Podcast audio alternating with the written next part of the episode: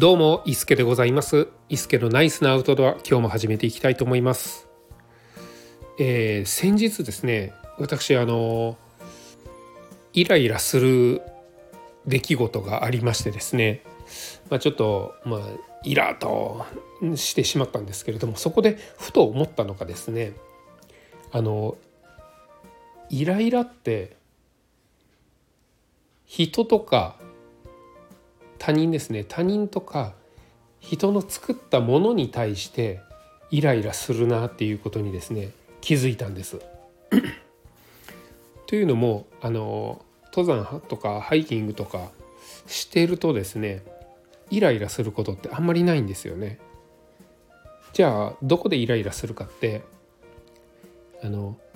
誰かに何か言われたとか誰かが自分が思った通りに動いてもらっえなかった。誰かが作ったものが自分が思ったように動かずに、えー、時間がかかってしまうとかそういった時にですねイライラすると思うんです。例えばこう渋滞とか、えーと、開かずの踏切ですね。踏切でこう待ってる時にあの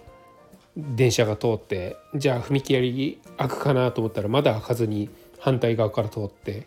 じゃあ次は開くかなと思ったらまた反対から通っていつ開くねんっていうのでイライラすると思うんですけれどもこの踏切例えばこう踏切なんですけれども 全然こうそれが電車で踏切だからイライラするんですけれどもこれが例えばヌーの群れがずっと、えー、横断していてで渡られへん動けないってなったらこれ私多分イライラしないと思うんですよね。でまた登山で、えー、大木が倒れてました迂回ルートを探して迂回しないといけない、えー、時間がかかるかかってしまうけど迂回ルートを行かなければ頂上まで行けないってなると別にイライラしないと思うんです。で、えー、地図を頼りにですね GPS とかマップを頼りにですね、えー、突き進んでいって500メートルぐらい行ったところで間違いに気づいて「うわ間違えた!」って言って戻って500メートル戻るその往復1キロ別にイライラしないんですよね。でもこれが他の人が導いてくれて「はいこっちです」ああ間違えました」ってなったら「なんだよ」ってイライラすると思うんです。また人が作った例えばナビですねナビが間違えた道を教えて時間がかかってしまったこれイライラすると思うんです。えー、なんかこう事故が起こって通行止めになってますちょっとこう迂回してくださいなんだよって思うと思うんです。人が起こした何か人が作った何かの不具合によって自分が思い通りに動けない時って非常にイライラしてしまうと思うんですけれどもこれが自然相手だったらイライラしないんですよね。っていうふうに気づいた時に、えー、自然って 私たちの思い通りにならないものっていう前提が最初からあると思うんですよね。で自然って自然にはかなわないものっていうこともあると思うんです。なので 自然の中にいて自然の、えー、偉大さも知っているし脅威っていうものを知ってるし自分の力ではどうにもならないことがあるっていうのを知っている世の中では、えー、イライラっていうものがそもそも起こらないんじゃないかなっていうふうに思うんですよね。これは人間が作っているので、えーと自分の考え他人の考えいろいろある中で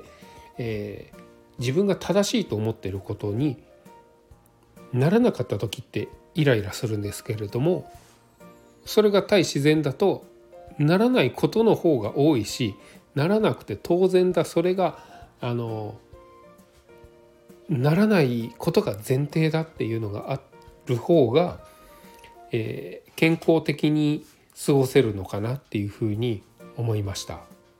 ちょっとこううまくね言葉で伝えられないんですけれどもまあ人が作った人の社会の中で生きている限りはイライラするけど大自然の中で、えー、自分の力ではどうにも太刀打ちできないものがあるっていうものを、えー、認めた中では人はイライラしない。ではその中そういった環境の中でどう振る舞えばいいのかどう対応していったらいいのかっていうふうに考えを巡らすことができるのが、えー、自然の良さでありイライラしない理由なのかなっていうのを思いました。ってなると 自然の中で癒されるってそういうところが根源にあるのではないかなっていうふうにも思ったんですよね。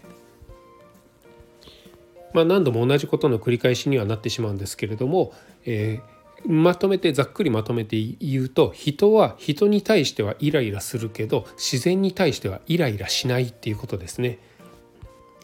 これからも自分の精神状態を健康なものに保つためにもですね自然の中に身を投じようと思った一日でした。えー、今日は短いですが以上になります。それではまた。